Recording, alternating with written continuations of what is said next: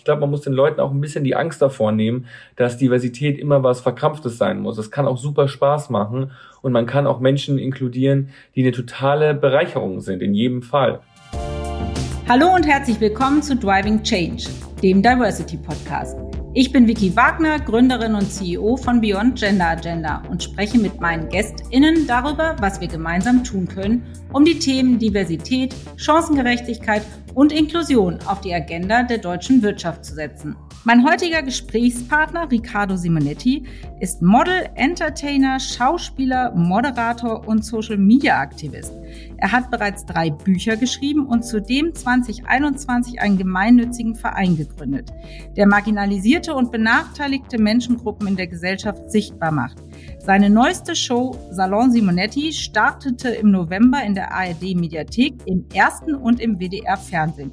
Schön, dass du da bist, lieber Riccardo. Herzlich willkommen. Hallo Vicky, ich freue mich auch sehr. Vielen Dank. Ja, ich freue mich auch riesig, zumal so viel passiert ist, seitdem wir uns das letzte Mal gesehen haben. Und darüber möchte ich gerne heute mit dir sprechen. Ja, sehr gerne. Viele unserer Hörerinnen kennen dich aus dem Fernsehen, von Kampagnen und von Instagram. Aber welche Person steckt eigentlich hinter dem berühmten Entertainer? Wenn du dich in einem Satz beschreiben müsstest, wer bist du eigentlich, Ricardo? Ich glaube, dass ähm, ich muss nicht mal einen ganzen Satz nehmen. Es reicht ein Wort und zwar facettenreich. Ich glaube, ähm, dass wir alle verschiedene Facetten haben, die wir in unterschiedlichen Momenten beleuchten. Ich stelle mir das so vor wie so eine Drehplatte, ähm, die man im Kopf hat. Und je nach Situation äh, legt man den Fokus, dreht man die Drehplatte auf, auf den Facettenteil, der gerade in dem Moment beleuchtet werden soll. Und ich glaube, jeder hat Facetten, die er zum Beispiel nur seinen, seinen Freunden oder seiner Familie zeigt. Dann gibt's Facetten, die man mehr nach außen hin präsentiert. Dann gibt's professionelle Facetten, die man in einem beruflichen Kontext äh, sieht. Und ich glaube, dass jeder Mensch facettenreich ist. Und ich habe mich halt einfach nur dazu entschlossen, mich irgendwann nicht nur auf eine Facette in der Öffentlichkeit limitieren zu lassen. Und ich glaube, deshalb bin ich auch so so umtriebig und möchte so viele verschiedene Projekte machen, die so unterschiedlich sind, weil ich glaube, dass das alles in mir drin steckt und ich irgendwie das Bedürfnis habe, all diese Facetten auszuleben. Ja, total perfekt. Und das ist eigentlich ein schönes Bild, was, glaube ich, wie du gesagt hast, auf jeden von uns zutrifft. Ich denke da gerade drüber nach. Jeder von uns hat ja auch einen Teil seiner Persönlichkeit auf einem Social Media Profil, im Beruf, zu Hause. Und das, das ist ein tolles Bild. Vielen Dank dafür. Und ich finde, das eine macht das andere nicht weniger wahr. Also zum Beispiel, wer wir auf Social Media sind, ähm, das ist natürlich nur ein sehr kontrollierter Teil unseres Lebens, aber das sind auch wir. Also das ist auch nicht erfunden oder gelogen. Das ist auch. Nee, es ist ein realer Ausschnitt. Genau. Genau, es ist ein, äh, ein bestimmter Ausschnitt, aber das ist nicht erfunden. Und genauso, wenn man mit seinem Partner ist und mit seinen Freunden ist, präsentiert man ja auch vielleicht eher eine andere Facette und die ist auch nicht erfunden. Das gehört auch zu einem. Also so, wir alle sind ein, eine Summe aller, aller, all dieser Facetten und nicht nur eine Facette davon. Ein schönes Bild, kommen wir noch drauf zurück. Dir folgen 400.000 Menschen oder wahrscheinlich inzwischen noch viel mehr auf Instagram. Für welche Themen nutzt du denn deine Social Media Präsenz? Also was willst du deiner Community auch mitgeben? Also in erster Linie bin ich Entertainer und ich bin als ähm, Mensch in diese Branche gekommen, der Bock hatte auf Unterhaltung. Und so habe ich auch auf Social Media angefangen. Also mein Social Media Account dient in erster Linie, um Menschen zu unterhalten und positive Denkimpulse zu geben. Aber gleichzeitig bin ich halt auch ein queerer Mann und ich empfinde es auch als queerer Mann, der in der Öffentlichkeit steht, als meine Aufgabe, auf ähm, solche Themen hinzuweisen. Deshalb war es für mich auch irgendwann ganz natürlich, dass ich eine eigene gemeinnützige Organisation gründe, weil wir eben dadurch ähm, verschiedene marginalisierte Menschengruppen in den Fokus rücken können und dadurch halt äh, ja Aufmerksamkeit für Themen schaffen, die vielleicht im Alltag oft untergehen. Ich würde mich jetzt nicht als Nachrichtenaccount äh, beschreiben, aber zum Beispiel, wenn was halt in der, wenn was in der queeren Bubble passiert, von dem ich finde, dass es in den Mainstream-Medien zu wenig Aufmerksamkeit bekommt, bin ich halt froh, dass ich vielleicht dadurch einen, einen Denkimpuls setzen kann und Leute daran erinnern kann, dass das wichtig ist. Und gleichzeitig merke ich aber auch so, dass Empathie immer noch der, der Schlüssel zu allem ist. Und ich glaube, deshalb würde ich Empathie als, als Themenfokus nennen, weil wenn dann zum Beispiel ähm, was im Iran passiert, ähm, äh, gerade passiert, dann finde ich es auch als wichtig, dass man da seine Stimme einsetzt. Genauso wenn wenn Themen passieren, die vielleicht nicht zu der Lebensrealität eines schwulen Mannes passen, aber die trotzdem mich persönlich berühren, dann setze ich meine Stimme auch dafür ein. Ich glaube, ich bin da weniger kognitiv getrieben als emotionsgetrieben und ich glaube, so ähm, handhabe ich das meistens, dass ich gucke, okay, was was äh, äh, äh, berührt mich gerade, was möchte ich mit den Menschen teilen. Natürlich teile ich nicht alles, was mich berührt. Es gibt so viele gemeinnützige Projekte, die mich äh, emotional berühren, wo ich aber manchmal auch das Gefühl habe, das würde vielleicht auch mein Publikum überfordern, weil wenn man zum Beispiel fünf Spendenaufrufe die Woche teilt, dann freuen sich alle, dass jeder mal erwähnt wird. Aber wie viel Spende kommt am Ende des, am Ende der Woche dann für jedes einzelne Projekt zusammen? Und ja, deshalb versuche ich halt ähm, schon auch Themen auszuwählen, die halt die die Leute halt immer wiederkehrend sehen. Dass es halt nicht irgendwie so eine mal eine schnelle Impuls, Impulshandlung ist, sondern eher, dass die Leute sehen, okay, das ist ein Thema in der Organisation, mit der ich lange zusammenarbeite, für die ich mich immer wieder einsetze, damit die Menschen auch daran erinnert werden, wenn sie vielleicht in dem Moment keine Kohle haben zum Spenden oder keine Energieressourcen haben, um sich einen Text durchzulesen. Wenn ich aber eine Woche später wieder darauf hinweise, dann äh, haben sie es vielleicht dann in dem Moment oder einen Monat später oder ein Jahr später. Und deswegen bin ich ein Fan davon, mit den Organisationen, mit denen ich arbeite, langfristig zusammenzuarbeiten.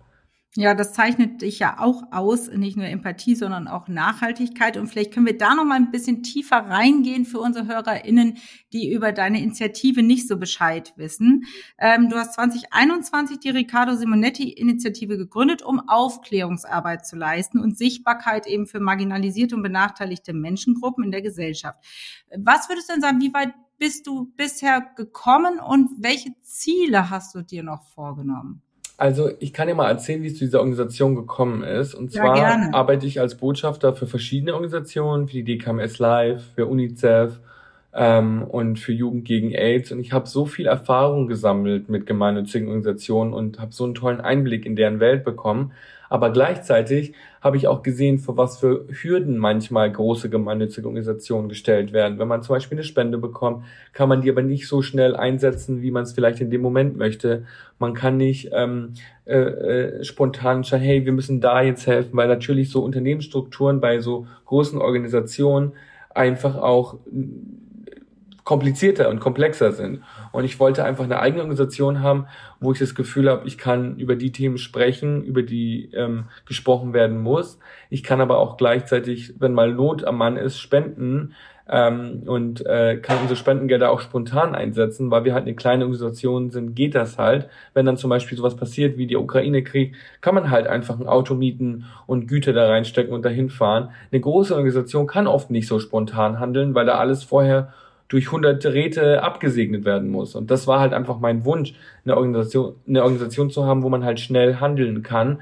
Und gerade in der heutigen Zeit, wo so viel passiert, die Nachrichten sind so voll, das ist auch überfordernd. Das ist auch überfordernd für Menschen, da den Durchblick zu behalten. Und deshalb versuchen wir als Organisation immer wieder auf dieselben Themen hinzuweisen, die Themen ein bisschen mehr aufzuteilen und ein bisschen Einblick zu geben, zu erklären, Menschen auch abzuholen, die vielleicht noch nicht so in queeren Thematiken drin sind, die noch, die manche Themen erst zum allerersten Mal hören. Und ich glaube, das ist so wichtig, weil wenn man die Nachrichten einschaltet, dann wird über alles nur so oberflächlich und ganz kurz berichtet, dass man manchmal gar nicht ja, man muss die Zusammenhänge verstehen. Und gerade bei queeren Thematiken ähm, wissen ja viele Leute gar nicht, was es damit auf sich hat. Und deshalb, glaube ich, wollen wir hier und da einfach Aufklärungsarbeit leisten, damit die Menschen so ein bisschen verstehen können, warum es so wichtig ist, auch nach wie vor über solche Themen zu sprechen, auch wenn sie vielleicht in den Nachrichten manchmal zu kurz kommen. Ja, also das glaube ich in der Tat auch in der breiten Bevölkerung ist das Bewusstsein für queere Themen noch gar nicht so da. Da trägst du natürlich maßgeblich als Entertainer auch mit zu bei.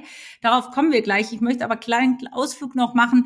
Ähm, du hast ja ganz, ganz viele Rollen oder Berufungen. Du bist ja auch Autor und schreibst ja auch Kinderbücher. Ich glaube, drei sind es inzwischen an der Zahl. Und da holst du ja Menschen auch sehr, sehr früh frühzeitig in jungem Alter eben Kinder ähm, ab zu der Thematik. Warum ist das besonders wichtig, deiner Meinung nach? Ich glaube, dass es ganz wichtig ist, dass man einem Kind beibringt, dass Liebe auch im eigenen Geschlecht möglich sein kann, weil diese ganzen Sachen, dass man sagt, Kinder sind zu jung dafür, Kinder sollen das nicht hören, das ist alles totaler Quatsch, weil ähm, Kinder werden ja auch permanent mit heteronormativen Idealen äh, konfrontiert. Die Werbung, die im Fernsehen läuft, tagsüber, ist total überwältigend äh, mit heterosexueller Energie. Jedes Märchen geht um Prinzessin und Prinz und äh, Mann und Frau und äh, all die, die werden ja die ganze Zeit mit solchen Idealen konfrontiert. Und äh, es gibt aber auch Kinder, die sich in diesem Jahr ideal gar nicht zu Hause fühlen oder gar nicht repräsentiert fühlen, weil sie zum Beispiel zwei Mamas haben oder zwei Papas haben oder weil sie selber merken, dass sie vielleicht nicht in das klassische Prinz- und Prinzessinnen-Ideal passen.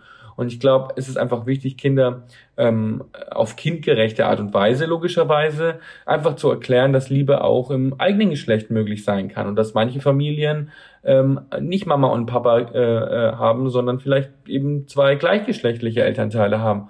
Und natürlich kommt es immer auf das Alter an, aber trotzdem sind Kinder so unglaublich empfänglich für sowas. Und selbst wenn da nur ein Kind im Kindergarten davon betroffen ist, das zum Beispiel zwei Papas hat oder zwei Mamas hat, sind alle anderen Kinder schon direkt mitsensibilisiert und haben verstanden, hey, das ist nichts Besonderes, man muss das Kind jetzt nicht mobben, nur weil es äh, weil's, äh, ne, aus einem anderen Familienmodell kommt. Und äh, es gibt ja so viele Menschen, die das kritisieren und sagen, dass ähm, gerade die rechte Bubble benutzt immer den Begriff Frühsexualisierung, der total falsch ist, weil man spricht mit diesen Kindern niemals über Sex. Man spricht mit den Kindern über Lebensrealitäten und Liebe und Familienmodelle und alle Kinder können das nachvollziehen. Also ich habe das Buch in mein Buch Raffi und sein pinkes Tütü habe ich in Kitas vorgelesen, wo die Kinder drei oder vier Jahre alt waren.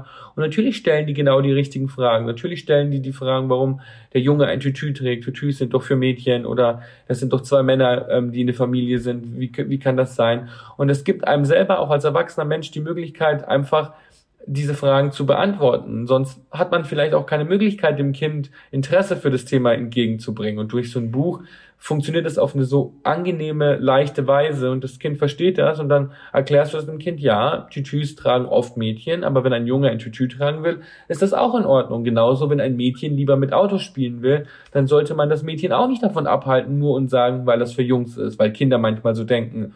Und dann erklärt man denen das einmal und dann ist auch gut, dann verstehen die das und dann hofft man halt, dass, dass, dass, dass sie sich dann auch äh, daran erinnern, wenn dann zum Beispiel mal in ihrer Klasse ein Junge ist, der sagt, ich möchte ein Mädchen, äh, äh ich möchte ein äh, Kleid tragen oder ich möchte ein Tütü tragen, dass sie verstehen, stimmt, das ist nicht für, das ist nicht nur für Mädchen gedacht. Ich war mal in einer genderneutralen Kita und äh, äh, die heißt Maidagis. Wo, gibt, wo gibt's denn sowas? In Köln zum Beispiel gibt es eine Kita, die heißt Aber Maidagis. nicht in jeder Stadt, oder? Das Ähm, ist ich- doch eher noch eine Ausnahme, oder? Was würdest du sagen? Ich weiß es nicht. Ich habe schon das Gefühl, dass Erzieher und Erzieherinnen, die die Offener die, werden? äh, aktu die aktuell sind, immer wieder versuchen, solche Themen mit zu inkludieren. Vielleicht ist es keine genderneutrale Kita, aber ich merke schon, dass wir echt tolle Erzieher in, die, in diesem Land haben, die wirklich Super. versuchen, ihrer Verantwortung äh, äh, ihre Verantwortung zu nutzen.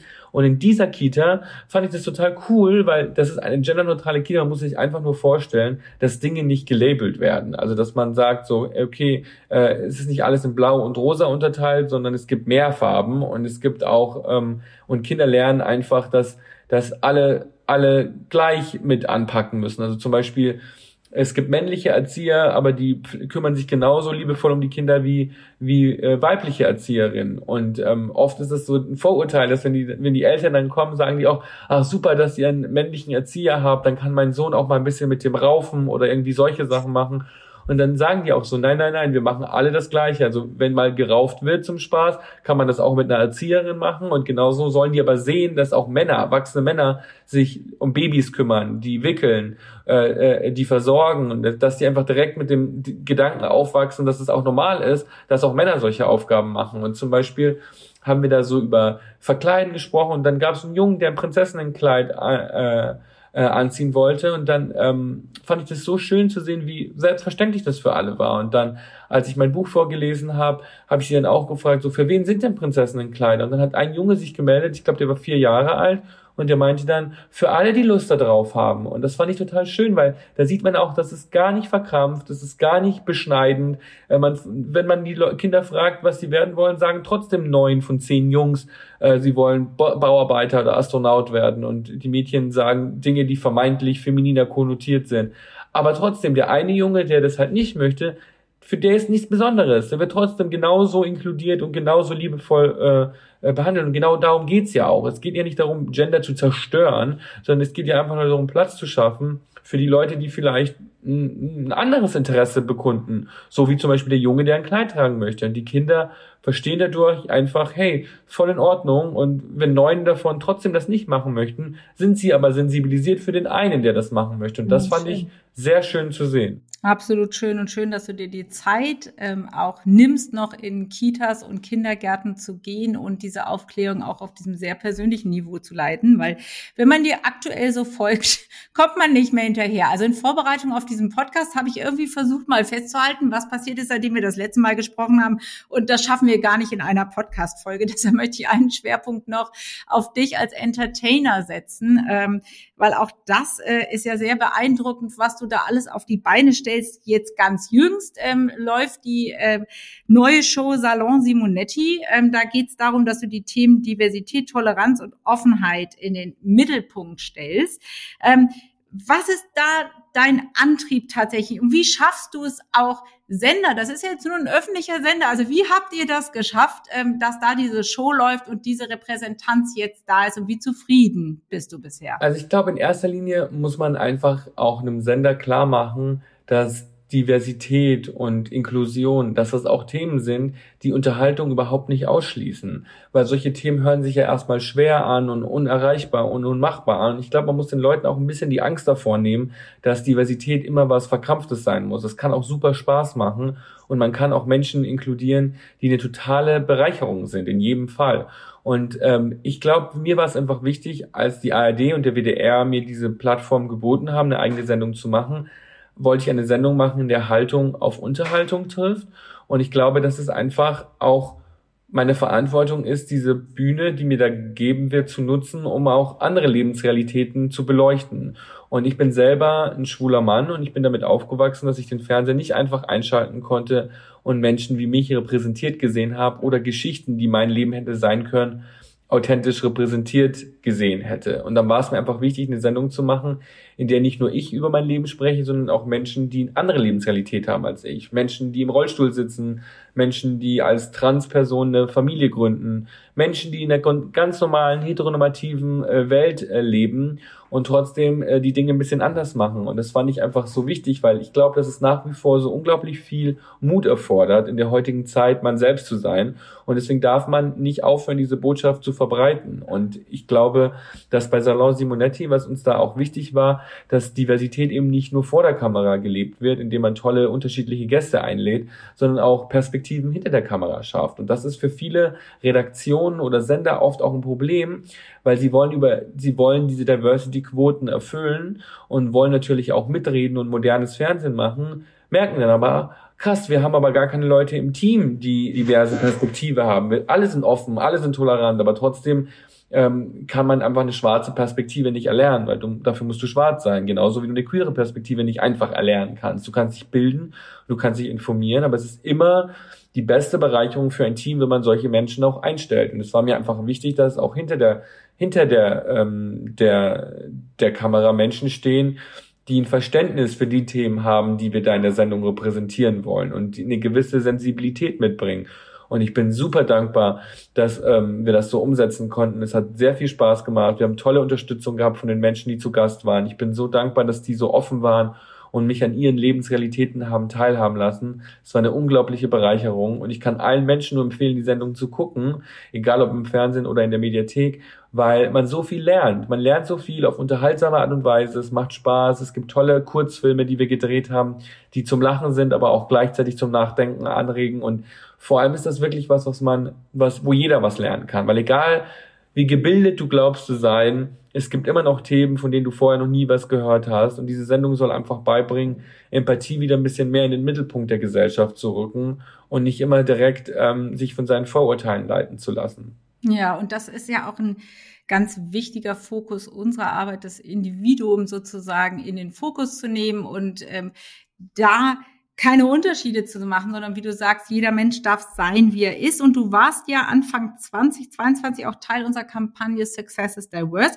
Und dein Kampagnenslogan war einzigartig statt 0815. Liebe ich noch immer. Du hängst hier übrigens in vier Meter mal zwei Meter fünfzig nebenan auf der Wand. Kann jetzt keiner sehen, ist aber so. Das freut Und ich freue mich eigentlich äh, immer, wenn ich dran vorbeigehe zum Kaffee holen oder sonst was. Und ähm, ganz kurz dieses Motto, also einzigartig statt 0815. Was bedeutet das für dich und wieso ist Einzigartigkeit eigentlich zu deinem Erfolgsrezept geworden und was für einen Tipp würdest du jungen Menschen heute geben, die sich vielleicht einzigartig oder auch anders fühlen, wie können sie mit sich selbst sozusagen in, in, in, in Frieden sein und das Beste aus sich selbst rausholen und sich eben nicht ausgegrenzt fühlen? Ich glaube, dass wenn wir ehrlich sind, äh, ist jeder Mensch einzigartig. Nur wir, wir werden zu Meistern und Meisterinnen darin, diese Einzigartigkeit zu verstecken, weil die Gesellschaft natürlich oft davon profitiert, dass man die Dinge genauso macht, wie alle anderen sie machen. Es fängt ja schon beim, bei der Wahl der Klamotten an wenn du ähm, deinen eigenen Style findest und dich auslebst und zeigst, dass du dich auch gerne ungewöhnlich anziehst, generierst du automatisch extreme Aufmerksamkeit und damit musst du umgehen können. Und viele können das nicht und kriegen beigebracht, ja nicht auffallen. Ja nicht auffallen ist so ein bisschen auch das Motto der Deutschen. So ja nicht auffallen, ja. immer schön mit dem Strom, mit dem schwimmen, schwimmen, und genau. äh, keine, weil die Leute könnten sonst denken, du hältst dich ja für was Besseres wenn du dich für dich selbst entscheidest und für deinen eigenen Style entscheidest. Und ich glaube, das ist ganz wichtig, dass man Leuten beibringt, dass es in Ordnung ist, dieses Risiko einzugehen und dass es auch in Ordnung ist, Aufmerksamkeit zu wollen, dass es Spaß machen kann und dass es einfach oft weniger mit dem Schrei nach Aufmerksamkeit zu tun hat, als mit der Aufmerksamkeit, die man sich selber schenkt.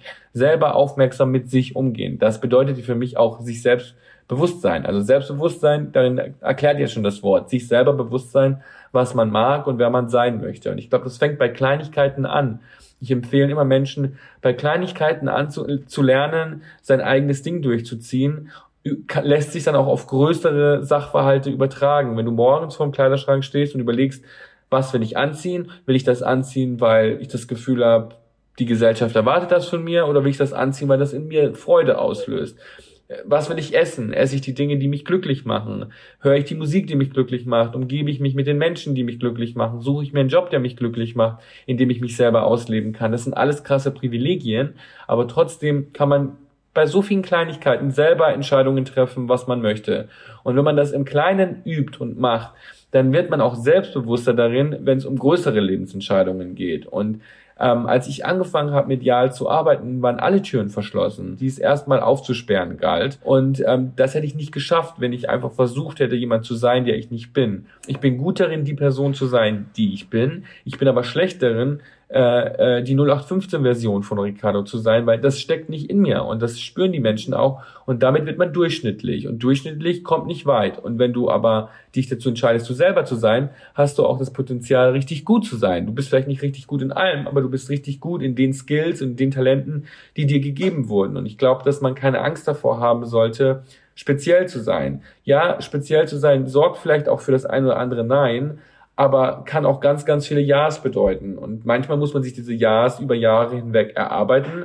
Aber wenn man sie dann mal bekommt, sind sie wesentlich nachhaltiger als die Ja's, die man vielleicht bekommen hätte, die, die, wenn man 0815 sich gegeben hätte. Dann hätte man vielleicht nicht mal ein Jahr bekommen, sondern einfach nur ein Okay. Man wäre vielleicht einfach nur so durchgerutscht. Und wenn man halt sich dieses Jahr erstmal über Jahre erarbeiten muss, dann ähm, bedeutet das was. Dann hat das oft einfach eine, eine Langfristigkeit, eine Langwierigkeit, die da reingeflossen ist und das spüren die Menschen auch. Und deshalb will ich allen immer nur empfehlen, dass sie keine Angst davor haben sollen, zu sich selber zu stehen, zu ihren Ecken und Kanten zu stehen und an ihren eigenen individuellen Talenten zu arbeiten. Wir leben in so einer Zeit, in der alles genormt ist. Instagram zeigt dir ganz genau, wie du zu sein hast, wie du sein sollst. Und sogar der Content kommt besser an, wenn du dich daran orientierst, was alle anderen machen. Wenn du deine eigenen Sachen machst, dann wirst du gar nicht ausgespielt. Algorithmen ignorieren dich. Und dann muss man kreative neue Wege finden, um Menschen darauf aufmerksam zu machen.